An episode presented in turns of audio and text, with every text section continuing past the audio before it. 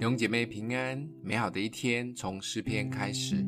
诗篇七十七篇十一到十五节，我要提说耶和华所行的，我要纪念你古时的奇事，我也要思想你的经营，默念你的作为。神啊，你的作为是洁净的，有何神大如神呢？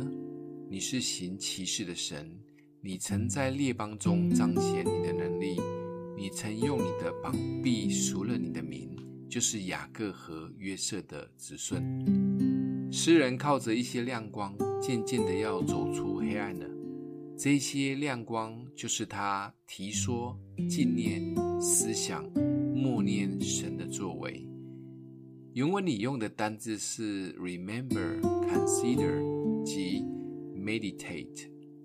这样连续的回忆、思想，甚至是让自己浸泡在神的作为上，让诗人走出抑郁及烦躁不安的情绪。当然，诗人是很认识神的，虽然因为一时的挫折感受不到神，但当他愿意调整心思意念，就重见了光明。为什么基督徒们要稳定的聚会，好好的读经，每一天的祷告，无非都是要更认识神。当越认识神、经历神，就会有更大的信心，就好像有一个信心的存款。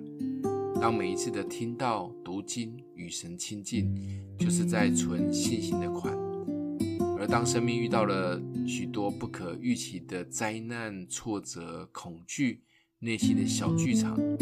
至少信心的存款足够可以提出来用，有时一次会提一大笔，就像诗人所经历的痛苦，但还好存款都够，不至于陷入一直负面的状态。这个信心的户头很特别的是，当累积到一个程度后，就会自动的累积，永远提不完。就像保罗跟历世历代的门徒们，他们的生活一直都过得很不好，日子充满了威胁及恐惧。但却每一天满有喜乐，这就是为什么我们每一天要花时间来与神存信心的款，期待有一天都能达成永远提不完的户头。今天默想的经文在十一跟十二节，我要提说耶和华所行的，我要纪念你古时的奇事，我也要思想你的经营，默念你的作为。我们一起来祷告，让我们的父。